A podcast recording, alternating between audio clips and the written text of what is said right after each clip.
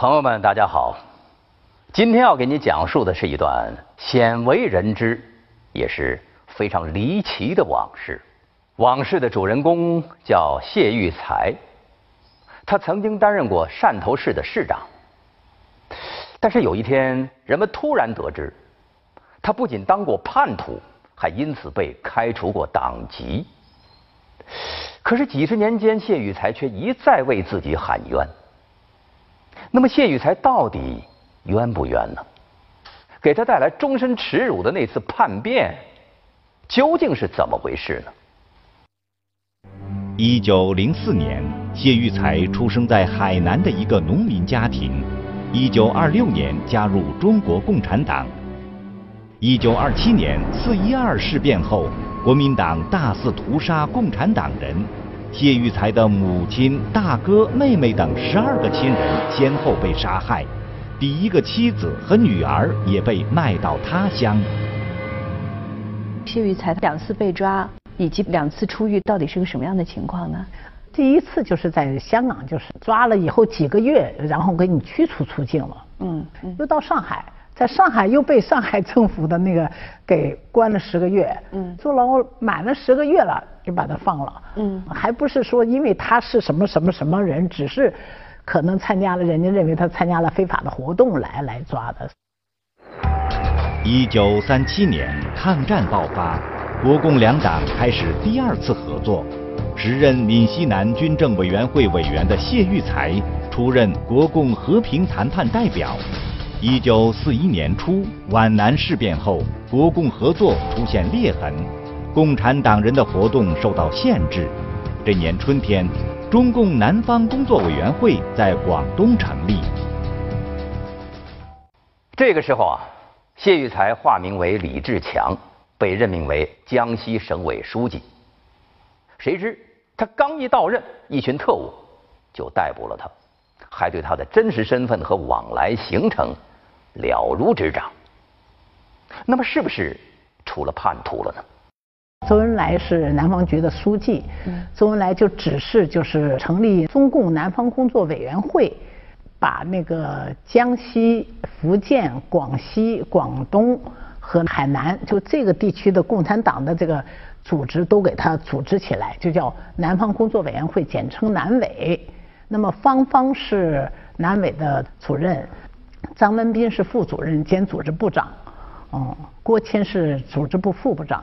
那么就把他呢，就是四一年的七月份，嗯，派到那个江西当江西省委书记。嗯，他那那个时候我姨姨都快要生小孩了，怀着孕就跟他一起去那个呃江西赴任。嗯，其实呢，就是那个时候江西的共产党的组织其实已经是被破坏了。这个被破坏是被叛徒已经是就是。抓了一个人以后叛变，一供出来一堆，就是这样。所以他去的时候，其实已经是人家设的套了。哦，就是就是说江江西他破坏了，也也不报告过来，他不知道他去了，其实就是去了还没有展开工作就还没展开工作就被捕了。然后我姨就是在我姨被抓进去以后，两个星期以后生下来。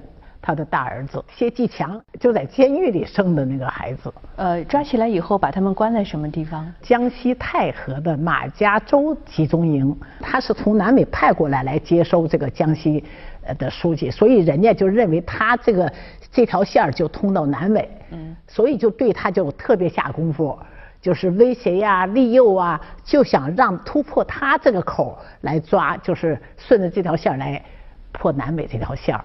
所以对他为什么软硬兼施，就是在这个集中营里，就跟我一样嘛，一会儿关在一起，又又一会儿又不同的地方。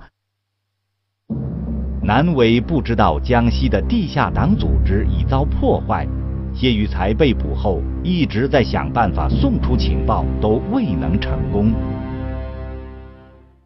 困在狱中的谢玉才一开始并没有自首的打算，他试图送信给周恩来。还想方设法的越狱。那么，面对如此顽固的谢玉才，特务们又会使出怎样的花招来呢？谢玉才他是坐过监狱，而且他就二六年到是这这么多年，他就有经验，就想开始是想越狱。他拿牙膏皮又把他的脚镣打开，就打开了。他又想拿这个牙膏皮做的这个钥匙去捅那个关他那个监狱的门，谁知道就卡在里面了。嗯，卡在里面不就暴露他想越狱嘛？那么国民党就把这个就监狱里的就多加了一把锁，又手铐又给他扣上，脚铐给他扣了两个脚铐。就知道他就根本就他就再也出不去了。那你姨和刚刚出生的婴儿在哪里呢？他那个就在监狱里啊，也在监狱里。所以他那个敌人呢又叫他们所谓投降，他们不什么的话呢，又把小孩把那个刚几个月的小孩就又抱走，意思说你们等着瞧，就拿这个当人质。对对，所以后来我姨他们也不屈服，我姨一出就哭，那么那些。监狱里的那些女犯人呢，就大哭大叫，就使劲吵，这个吵的这个特务没办法，又把小孩还给他。但是我姨这么一激动呢，就没奶了。本来监狱里就伙食很差，他这么一一小孩这什么了也没奶了，所以就反正在那里就很艰苦吧。敌人的威逼利诱，并没有动摇谢玉才的信念，他甚至给狱友留下了诀别的诗句。但是最终。究竟是什么原因让谢玉才不顾身败名裂的危险，选择自首了呢？后来是他们叫一个就是叛徒，就是前面的那个江西省委的书记严福华来来跟他做工作，那个特务来做工作，那个叛徒也来做工作，在做工作的过程中，他就更感觉到南委就说受到了威胁，他就。知道就说单位比较危险，他呢就知道越狱不行，那只能是就最后就想着假自首。他他又怕这个假投降，就是等于假投降必须要签字嘛，又怕签了字你就算叛徒。他很明白，就是说共产党的纪律是，他签字就是要放弃共产党的立场，那这个就是背叛革背叛了革命，背叛了党嘛，嗯，是吧？所以他很知道这一步要走下去，自己就会身败名裂。但他在这里反复的考虑，党的利益更重要，还是自己的名声更重要啊？所以他最后后来就是当他最后才下决心，就说呃，跟那个国民党的这个看守，就是特务头子吧，庄祖芳，我们就说老婆孩子我们都身体不好，他我们那个签字放弃共产党的立场，你把我们放出集中营去，意思说放出集中营，我们治病，就以这个条件。就是来出集中营嘛。他之前有没有跟你姨商量一下这件事他们就他他俩有时在一起，有时不在一起嘛。嗯。啊，所以他签了这个字以后，那个我姨一知道以后就大哭，就知道就说这完了，就说这个这个等于背叛了党了。我姨就很伤心。然后那个当天晚上呢，我姨夫呢又给他写个条，意思说叫他想办法借点钱，借点衣服。那我一一看这个纸条的意思呢。就明白他是想逮着机会来来跑掉，所以我姨又踏实一些啊，完了就跟他那个狱友一个，就跟他一起被捕的一个女的，跟他借了几十块钱，还借了两件旗袍。嗯啊，第二天呢，就给他放出那个马家洲集中营。谢玉才为了找到机会向南伟报信，假装自首向敌人投诚，可是狡猾的特务们。会这么轻而易举地让他离开集中营吗？谢玉才为此又付出了什么代价呢？因为签了这样的一个自首，嗯，然后但是呢，还是关在了一个特务头子家里啊，就叫软禁吧。实际上是到了那个特务头子庄祖芳的家里，嗯，他那家里一个大院儿。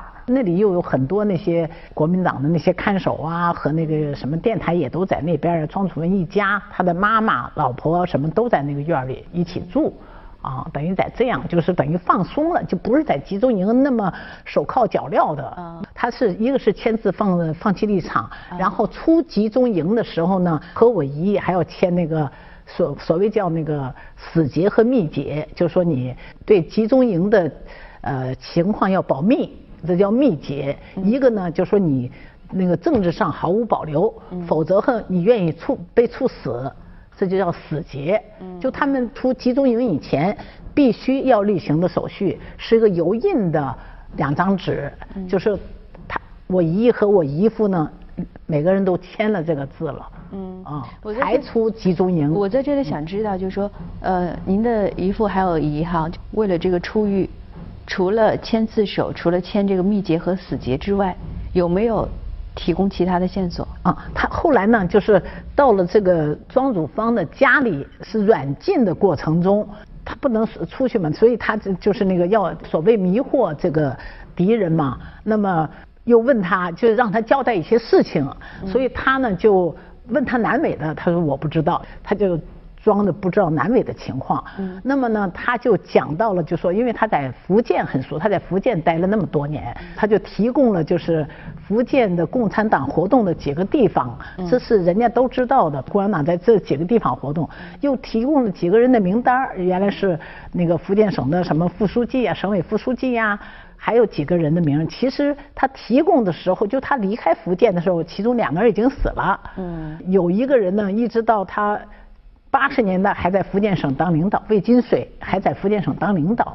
就说他提供的，就是这些人当年是呃，就是国共没有合作以前呢，都是被国民党通缉的，包括谭震林啊、张鼎丞啊、邓子恢啊和这几个人都是被国民党通缉的。所以他提供的这个，他认为我提供的这个，其实就是让你相信我是放弃了共产党的立场嘛。嗯，虽然当时没有走过非常啊严格的这种军事法庭的程序，如果他不采取这样的方式离开集中营的话，会不会死在里面？那肯定死在里面了。他现在只只有两条路，一个就是你投降出，就是是自首。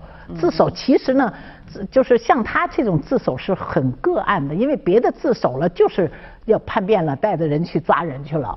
只有他这种是自首了，就是想跑去救党去了。谢玉才心里明白，特务们软禁他，那是想放长线钓大鱼，继续对南伟进行打击。于是，谢玉才夫妇一面和敌人周旋，一面做着逃脱的准备。那么这一次，他们能成功吗？他自己的就说，后来就讲，我是呃为什么要要要跑出来，就是呃舍身救党，然后那个。求生报仇，因为不是国民党杀他十二口亲人嘛，十二个亲人嘛，他就想又想报这个仇，求生的欲望他也也表示了，因为他只是求生的话，他他跑出去不用去找党啊，对不对？他自己跑出去在哪儿不能待呀？嗯，所以他我觉得他救党是更重要的了。如果他不想进共产党，他那会儿跑出去就跑出去了。他在这个姓庄的这个特务头子家里住了多久呢？两个多月吧，他在那里干什么呢？不能够出集中营的时候，人家给他两件旗袍嘛，他就把这两件旗袍改成短衣服啦，嗯，呃，跟庄老太太借剪子，又把剪子有收起来了，想出去有用了。另外就是那个在那边，其就既然出来了，他喂小孩，人家也要给他小孩米糊，就是米呀，他做饭呐，他们就留一些嘛，想想着将来出去的话，嗯，得用啊。嗯，他都做好这种各种准备，说他晚上就是穿的衣服，就是想看有没有机会能跑。哦，没有机会，白天再把东西都分散，不要让人家警惕他。啊，就他就很有经验了，因为他二六年入党的老党员，而且已经做做过两次监狱，这第三次，所以他很有经验。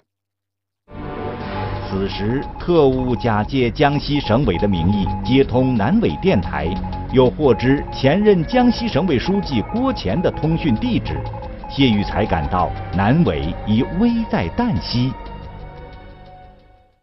原来啊，江西省委机关的电台已经落入了敌人的手中，他们依然使用过去的信号、过去的波长和密码，伪装成江西省委和南纬进行通话。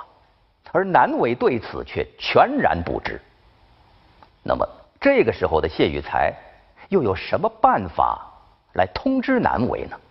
江西省委还存在，对对，甚至试图通话啊。然后那个人家这个南伟还问说谢雨才如何，他们又回电报说是他又什么呃受伤了，又住院了，又说不知所踪了。反正他们也都也就是后来才通了那个电报了嘛，所以他更着急了嘛。但是我在想，你比如说他从离开集中营是为了救南伟，但是时间已经过去了两个多月，甚至还要更多一点的这个时间，也就是说，他救南伟的这个信息基本上已经是失效的。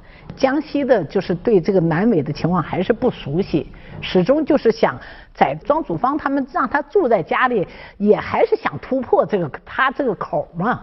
嗯，因为突破他这个口才突到南美嘛。他怎么哎，就就终于在一个晚上，就四二年的四月底的一个晚上。那些看守他的人也不是说是二十四，就不是像集中营那样嘛，是吧？等于那些人又去聊天又干嘛？他们看着好机会，他们就把孩子，我那个表哥呀，谢继强，就是九个月，当时九个月嘛，就给他撂下，他们两口子就跳窗户翻墙就就跑掉了。当时你姨和你姨夫逃走的时候。把这么小的孩子留下来，他就是为了去报报警，他不是为了，只是为了自己逃出去。你带着孩子，你怎么跑？不可能跑啊！他自己两个人，他们都是白天藏起来，晚上走。你带着个孩子，你你怎么跑？孩子哭了，你不是暴露目标吗？而且他能够确定孩子不会被杀害吗？他只是希望，他只是留下那个给那个庄主方的那个特务头子的妈妈也在嘛，他就给那庄老太太留个纸条，说希望不要伤害孩子嘛，孩子是无罪的嘛。他留着两个条嘛，一个表表明自己的心迹，就是要逃又逃出去，一个就是不要伤害我的孩子嘛。谢玉才夫妇终于逃了出来，那么该去哪儿找难为呢？谢玉才想起了之前的一次审问。当时特务们通过电台得知南伟让谢玉才去找全福处，于是呢就来问他全福处到底在哪里。谢玉才马上就听懂了，他知道这个悬浮处啊并不是一个什么地方，而是指一个人的名字。找到了这个人，就能够找到南伟了。他们怎么怎么一个线路？从江西，因为他那个对他在那个庄祖芳在那个特务头子家里呢，也听说就是电台通了，就是让他去呃全福处。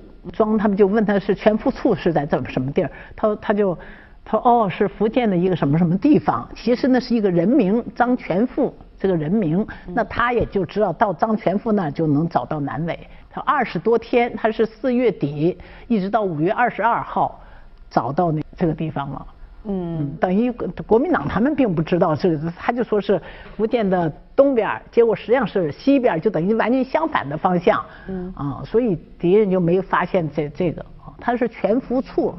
他以为是个地点，其实是个人的名字。那你的姨父非常清楚，张全富是一个人。对对对对，他他知道那个人是一个当时的一个那个地儿的区委书记。嗯，将近有一个月的时间，二二十多天，反正是都路上也都挺紧张的。女扮男装嘛，就就用那个那个老太太那个剪子，就把我姨的头发给剪了，就女扮男装。嗯，晚上走，白天就就是找地儿就休息。有一次还被抓住，就是抓壮丁嘛，抓抓当兵。一抓抓住他们以后，发现这个我姨是个女的，嗯。啊，然后他们就说，呃，后来我姨夫就很惊啊，说我们是逃婚的，就说是自由恋爱逃婚，啊，当地的那些老百姓一看都同情他们啊，人小两口逃婚，你们干嘛还抓人家去当兵啊什么的，嗯，当地的那个就。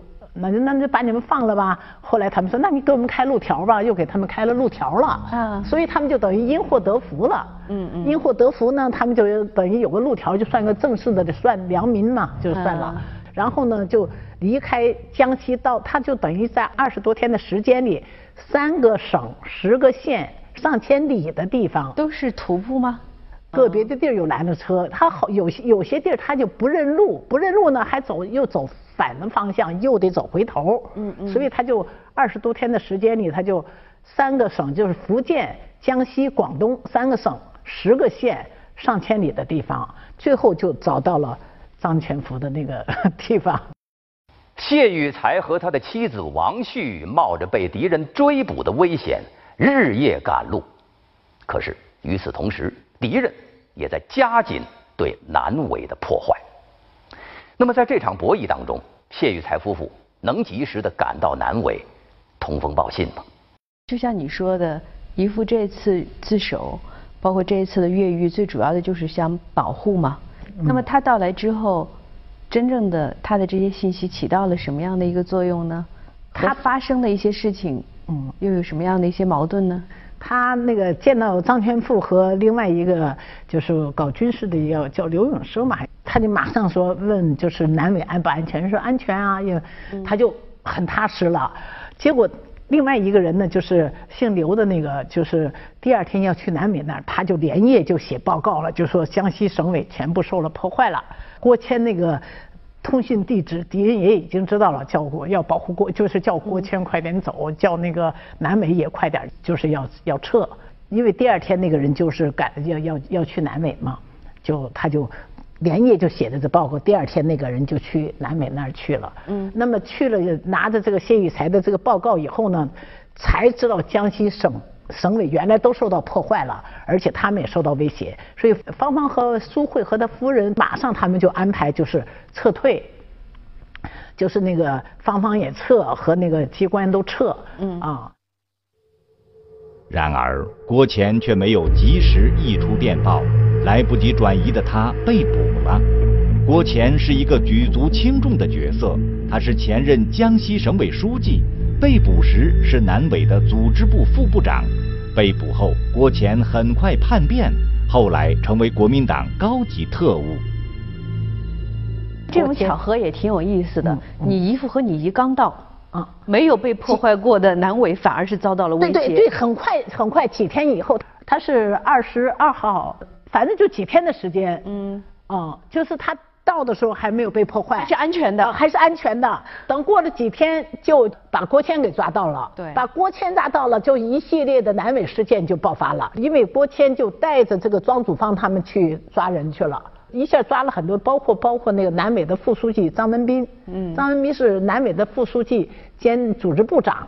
然后其他的还有什么交通站的呃司徒秉鹤和他的夫人，因为司是我们司徒家的嘛，他也是一个交通站的站长，还有好多稀里哗啦的都被抓了，包括那个呃当时那个太平洋事件就是香港沦陷了那个呃廖承志，从香港也撤撤到曲江也被抓了。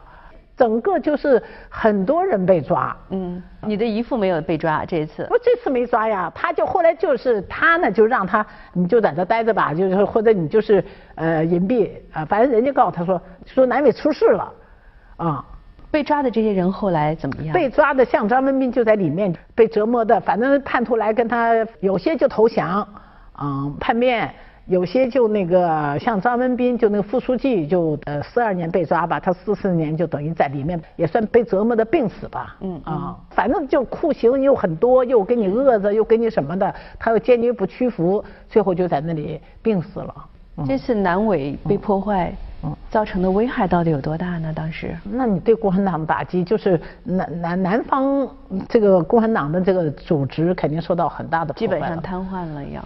呃，反正瘫痪的很厉害，当时也叫我，后来所以我姨姨和姨父一直就，呃，共产党就停止了活动吧。就在谢玉才夫妇到来之后不久，因为南委组织部副部长郭乾的叛变，南委遭受了重创。这样的巧合使谢玉才夫妇受到了怀疑。两年多的时间里，他们都在朝安接受组织的调查。一九四一年，谢玉才就任中共地下党江西省委书记，因叛徒出卖，很快被捕。在狱中，谢玉才假自首出逃，及时找到南委传递情报。然而，因为南委组织部副部长郭乾的叛变，南委遭受重创，谢玉才因此受到怀疑。有没有要对他们进行一些调查，或者要请他们做一些解释？华东局的党校就是叫他写整个的报告啊，他就交代了很多，就说包括他什么讲了五个人的名字啦，几个地点了，他也交代了我写了放弃国安党立场的这个自首了，这个就叫自首。嗯，但是在这个整个的政治履历上呢，在四七年就是。呃，审查他的档案的时候呢，最后结论就是说他写的自首了，就是属不管你动机如何，也是属于叛党行为，就是背叛行为啊。呃，补补刑开除党籍。嗯。然后呢，又根据出狱以后的表现还有贡献，嗯，所以就重重新入党，从四七年重新入党。不仅是党龄上的一个更改，最重要的就就前一段就开除了，开除了然后后面就叫重新入党，就是说经过两年多的考验，他从出狱，从四二年的呃五月出狱到四五年的二月份，这会儿就叫经经过考验，这叫考验期，嗯，然后叫重新入党，但是就重新入党，从此档案当中就有了污点，那那就是有有污点的共产党员，嗯，这个污点永远不能洗刷了，是叛徒啊，嗯，背叛党。在未来的工作当中，他还能够被信任、被重用。因为我姨父也算比较懂军事嘛，他已经是后来原来在福建的红九团还当那个团政委啊什么，他也算比较懂，所以后来四四年底，呃，成立韩江纵队的时候，还专门请他当那个军事顾问。后来东江纵纵队还让他当参谋长，这说明他还是懂一些军事的吧，而且他资格也比较老，也是需要人。嗯，后来在那个呃解放战争中，就让他当河南军区许昌军分区的司令员。嗯，大军南下的时候，他也那个起了很大作用，特别是解放海南岛啊，当那个广东之前的那个呃，在那里面起了很大的作用。嗯，后来又给他派到汕头，五零年的六月到五一年的六月，汕头第一任的市长。那这段期间，您的姨父和你的姨有没有对于背叛党的这段记录提出过异议呢？使劲儿写，使劲说他的动机。我的动机是为了救党，他光说这个，但是人家就说，你动机不管你不管你动机，你的客观就是你签了字了，背叛你就是说放弃共产党的立场了。他说这个就是属于背叛嘛，嗯，背叛你的信仰嘛，嗯，你就是背叛了。他就没什么好说了，就那个时候就就反正就是在这个问题上，就说你就叫背叛，就不再说话了。啊，虽然比起其他的人来，职务还不算高，但是比起其他的背叛党的人的命运来，他还算是好的。呃，对对，大家以认为叛徒是肯定就该死掉了，但他就还算用他了。所以再叫也不太好，所以他就不再提这件事情，安稳过日子。嗯，不光安稳过日子，他还特别积极的为党做贡献。这时，一个意外的惊喜从天而降，失散多年的长子谢继强有了下落。他的人生就是很大起大落的，本来好端端的当他的市长，谁知道呢？当年就是他把小孩丢在人家庄祖芳的家里，谁这解放前夕呢？庄祖芳和他的老婆。他们自己没有孩子，他们就带着我姨父的孩子啊，就逃到香港去了。啊，逃到香港呢，他们在报纸上也看到谢玉才当了汕头市的市长了，然后那个广州市的公安局长和那个副局长呢，那个都姓陈，一个叫陈博，一个叫陈坤，他们当时就也想策反那个特务头子庄祖芳，他们就回到广州了，然后。就就说孩子孩子还在我手里啊，要我们就完璧归赵了，就个什么？那呢那个谢玉才呢还是很有组织性、纪律性，就专门给那个华南分局的呃打个报告，说我的孩子怎么怎么样。所以叶剑英就批准了，就说应该把孩子送到这个谢玉才那里。所以广州市公安局派人带着这个就是庄祖芳的老婆和带着孩子送到汕头的那个我姨姨的家里。就在谢玉才为一家人团圆而高兴的时候，两陈事件发生了。广州市公安局局长陈伯和副局长陈坤因为策反了原中统特务头子庄祖芳，竟然被误认为是与敌特勾结，结果呢，两陈双双被捕，并被开除党籍。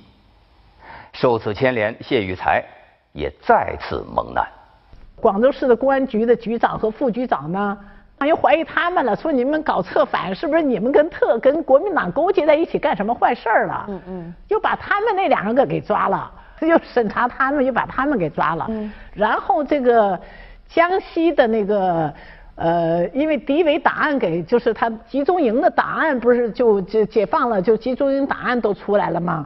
又发现了那个我姨和姨父。呃，没交代在签字的死结和密结了。嗯，这方面没有交代。他这个他是向党交代了，就说他自首就放弃共产党立场，他觉得这个对于他来是最重要的。嗯，那个什么，保护那个集中营的秘密啦，什么的什么就呃什么就他觉得那个不太重要，也而且也就没交代这个死结和密结。嗯，那么。一审查觉得你肯定是假假的，是国民党派你来的，就是你是国民党派来的，你假装那个越狱来什么，就是你这个呃潜伏的敌人，所以又把我一亿呢就武装又给押到广州去审查去了，撤出一切职务，就审审审查的结果又那个就就是就说他对党不忠诚老实，嗯，就是那个死结密结什么的什么，又又给他开除出党了。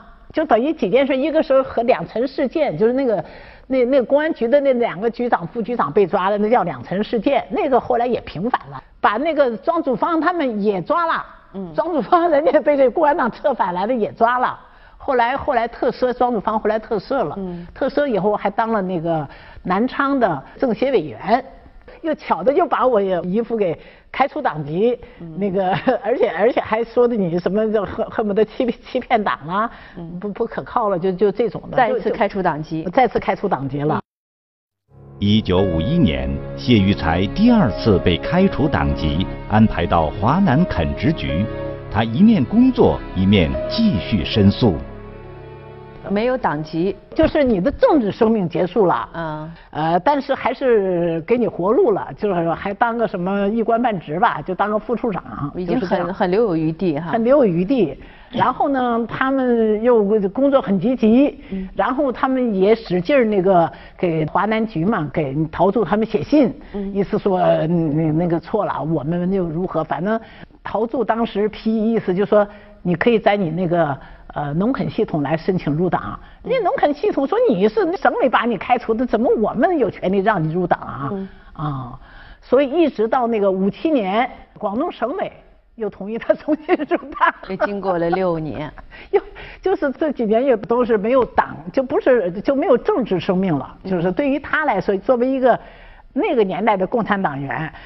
那政治生命对于他来说是更重要的，而不是你这个处长这个对他多重要，是吧？啊，所以他就五七年又恢复了他这个 党的那个党籍了。他也非常满意，就说还能够再次加入中国共产党，成为党员。嗯，但但是那他不舒服啊，他还是始终想他是二六年的党员，怎么会从五七年那才才什么嘛？三十一年的党龄，反正前面都没了。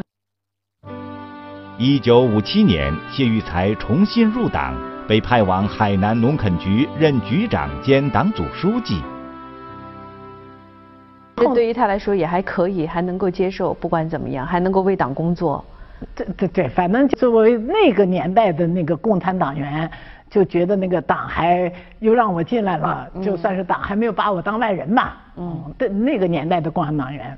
所以那会儿不是还有一张照片周恩来到那个海南视察，有我姨丈还陪同他们，还一起拍照什么。他到了那儿又特别努力积极的工作，因为他就是海南人嘛，是吧？所以那一段他在农垦的那个当局长，又是的党组书记，是发展橡胶，就是跑了很多地方，弄了很多那个那农场种橡胶树啊什么。所以周恩来那次六零年去海南就。对他们这个就很满意了，那样的。嗯，他个人生活当了官了，然后他个人生活又出点事儿，现在就是就就就可能跟个什么漂亮姑娘如何了。嗯，所以呢，就又把他从那个位置又给他弄到那个。徐闻县的五一农场去当厂长，这是六一年的事儿了。嗯嗯，这件事情倒是行为要自负了，是吧？那那对，所以我觉得我姨很伟大，就说跟着丈夫就没享什么福。这一次没有被开除党籍吗？没开，没被开除党籍，只是那个降降了，是吧？就是那个降降到那个呃徐闻去，就是。离湛江挺近的那么一个地儿去当一个农场的厂长。嗯。到了六四年，又把他们调到那个湛江，是那个华南热带作物研究公司吧？华南热带作物公司，我姨夫又在那里当那个这个公司的经理啊和书记啊。反正我姨我姨就在下面的，就在他下面的一个研究所当所长。也就是说，正在嗯安心工作哈，努力嗯完成自己事业的时候，六六年来到了，然后就到文革了。嗯啊，文革呢？那他呃前面就是到了六七年的一月开始讲他是叛徒，因为那会儿不是刘少奇的叛徒集团什么什么。对对，六六年先是打叛徒的浪潮，对对对对一波大浪淘。也就是在那个时候，包括瞿秋白又被打成叛徒，所以像他这种命运肯定难逃。嗯，六七年一月开始说他是叛徒，但最后的结论是七六年啊，那个就说你是叛徒。一九七七年三月，谢玉才背负着叛徒的罪名含恨离世。临终前，他嘱托妻子一定代他向党表明心迹，否则死不瞑目。他七七年三月份临终前就交代我姨说：“你一定要向党把我这个讲清楚，我这个自首是为了救南美。”嗯，你一定要向党表明我的心迹，要恢复我二六年的这个开始的党籍。他临终前还不是说呀，你好好过啦，好好照顾孩子，还不是说的这个，还是叫我姨姨来，来给他申冤呐。意思说你要向党表明我的心迹，就是说。我爱党的，我是忠于党的，我没有背叛党，我是为了救党。你你要一定要争取给我恢复名誉，要给我恢复到二六年的这个党名。他交代的是这个，不是交代的你要好好过日子，你要不是像人家正常人嘛，对吧？他们共产党员是特殊材料构成的。你当时理解吗？你姨父临去世了。还说这些干嘛？那那个时候谁能看到这种希望？对呀，对呀，不不光我不理解，他的孩子也不理解。所以我我姨后来去使劲儿从文革以后从那个什么使劲到省里啊，到到那个北京啊去找人呐，那个使劲写。那会儿也没复印机，也没电脑，他不就使劲写写，使劲抄，使劲写，嗯，完了后使劲跑。他的孩子也没人管他，那他整个就是不是正常人的日子了。我姨父交代他要要这样，那他也觉得是这样，因为也是他自己的政治生命嘛。其实他和我姨父的政治生命是连在一起的嘛。嗯嗯。所以他也觉得就是让死人要死得瞑目嘛，也要给活人一个说法嘛，是吧？其实我姨我觉得也是非常坚韧、非常忠贞的一个女人。他没有他那么努力、坚持不懈的，也这个反也平不了。真的，他一个人没有人陪他。二十二年呢啊！他其实是这样的，从那个七九年省委的那个呃指示恢复他五七年的党龄，从五七年就说他不是给开除了嘛，他是就恢复他五七年的党龄。嗯，那我。姨当然不干了，你五七年，人家二六年哦，你这是少了多少年了呀？是不是啊？啊，所以我姨六十多岁老太太开始了漫长的上访路。嗯嗯，真的不容易。嗯，一个老太太啊。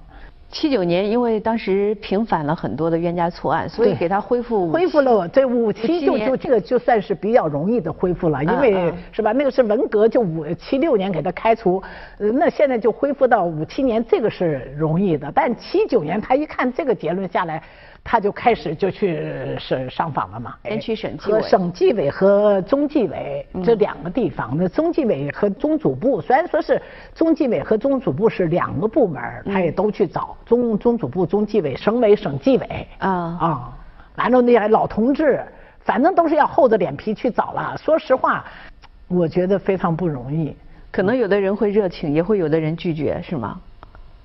总的来说，我觉得那些老同志也都算比较热情，因为他们自己大多数也都是受过苦的人，是吧？他们可以理解，但他们肯出面来帮助你就不容易，是吧？他们理解，但要他们来出面来帮助你，我觉得这个不容易。或许没有一个人敢相信可以恢复到二六年。真的，我我都没有，我都觉得不抱希望了。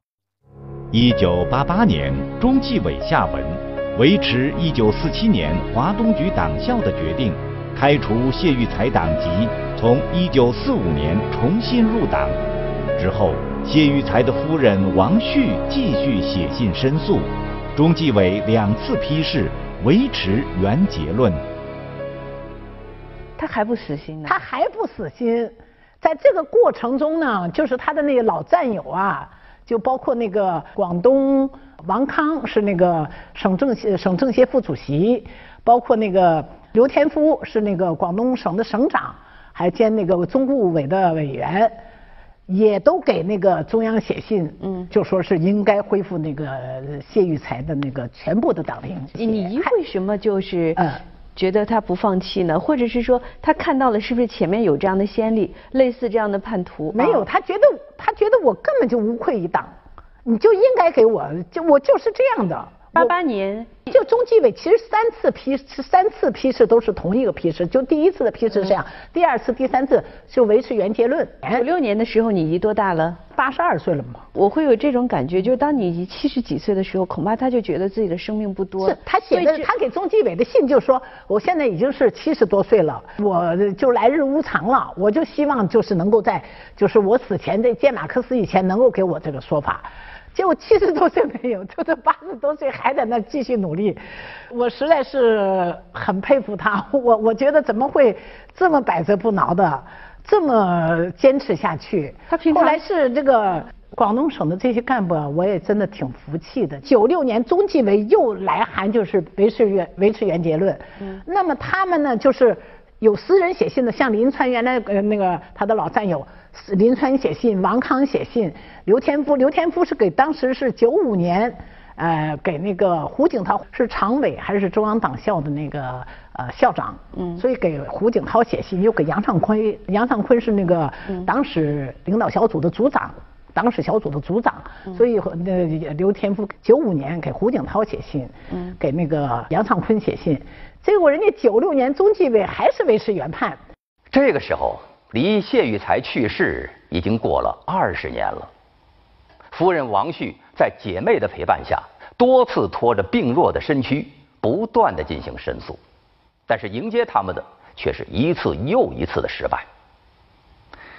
就在他们几乎要绝望的时候，又有一封申诉信寄到了中纪委。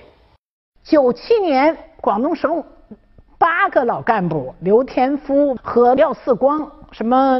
反正八个，九七年联名给中纪委写信。刘天夫是当年在那个华东党校的审查的时候，他就同意开除谢玉才的党籍。他是信里给杨尚昆的信啊，还写的很清楚，就说当时他说他的动机是什么，我们都不相信他说的话。嗯，我同意开除他党籍。他说现在经过这么多年，我认为他说的是实话，他是个好同志，他说的是实际情况。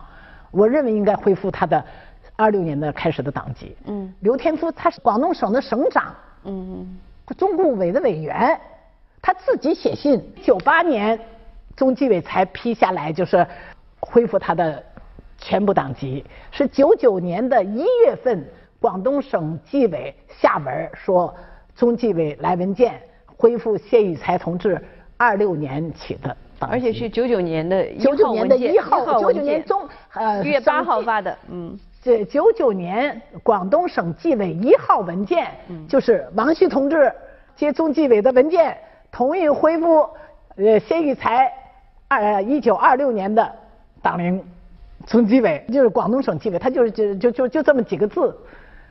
这九九九年的省纪委的一号文件，广东省纪委一号文件，嗯，我姨是。二零零二年去世。其实我觉得，其实人有的时候是这样，你使劲争取的过程中，你会坚持下去。对。等你得到了这个东西，你可能就没什么气儿了。我们也可以看得出来，就在追求实事求是这条道路上，跟中国的这个改革开放之后的这样一些慢慢的渐进的这样的一些过程，也是连在一起。那肯定的。其实人的命运其实是和时代连在一起嘛。你比如说谢玉才这个平反，那没有文革结束，肯定他不可能平反，因为那个时候大家就认为，你签的这个就是叛徒嘛，不管你动机如何，你你就是叛徒嘛。嗯。真凭实据。对对对啊，你签的字白纸黑字在那摆着呢，你怎么解释你的主观动机是你想的是那不知道，你心怎么想那不知道，但是你这个签的字是真的。嗯。然后再接下来实事求是啊。对对对对。嗯，就是大家的思想也都解放了吧。在夫人王旭和战友们多年的努力下，谢玉才终于恢复了他的清白和荣誉，也让这段尘封半个世纪的历史重新回到了公众的视野之中。如今，人们可以在红岩革命纪念馆里看到谢玉才夫妇的资料，追忆他们曲折坎坷的人生。